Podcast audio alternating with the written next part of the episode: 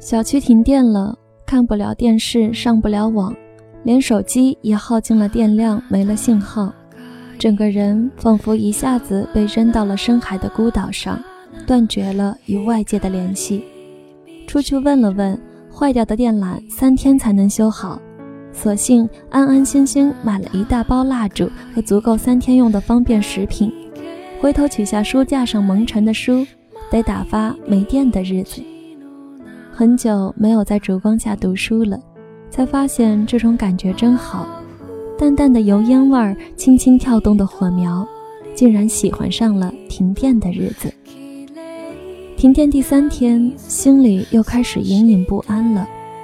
又到了一些杂志的交稿期，电不来，我如何写得下、交得出？几天没有在网上出现，朋友们会不会挂念我？QQ 上是不是堆积了一些留言？留言得不到回复，又打我手机不通，会不会因此耽误了重要的事情？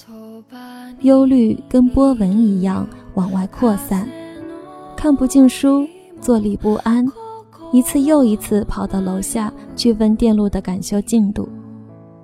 很庆幸。小区的电路在停电之后的第四天清晨修好了。早晨还没起床，就听到外面的电脑音箱“通”一下开了，终于来电了。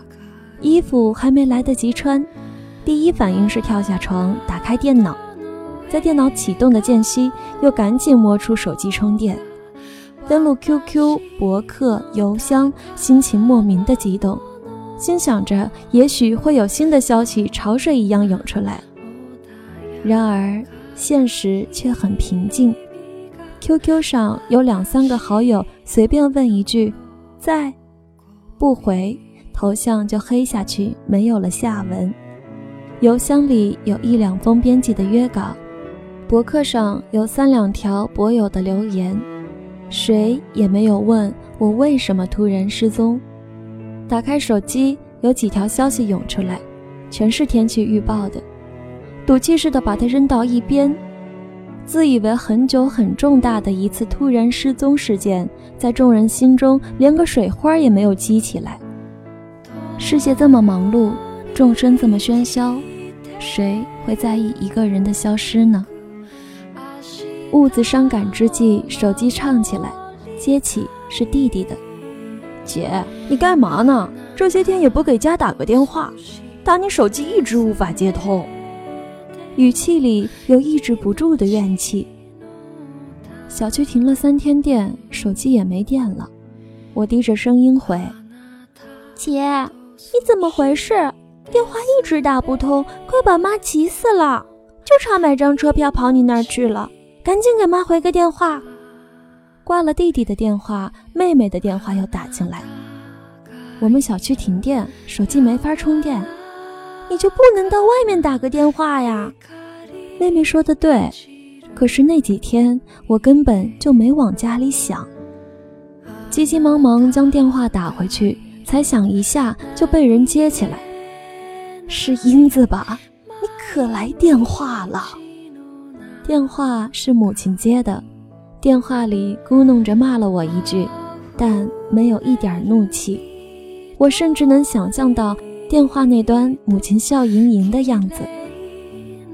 这三天也打不通电话，我还想着会不会出什么事儿啊？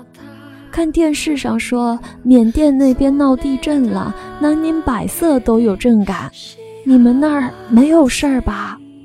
母亲问。我们这没事，是小区的电缆坏了才修好。那就好，没事就好。电话里的母亲自始至终没抱怨批评我一句，她知道我很好，就满足了。很多时候，我们把自己与这个世界的关系看得太重要了。其实，这个世界上少了谁，地球都照样转。我们又常常把自己最应该重视的忽略了。如果有一天你真的失踪了，真正惊动的。只有那么极少数的几个人，其中那个时时刻刻都在为你揪着心的人，是你最亲的人。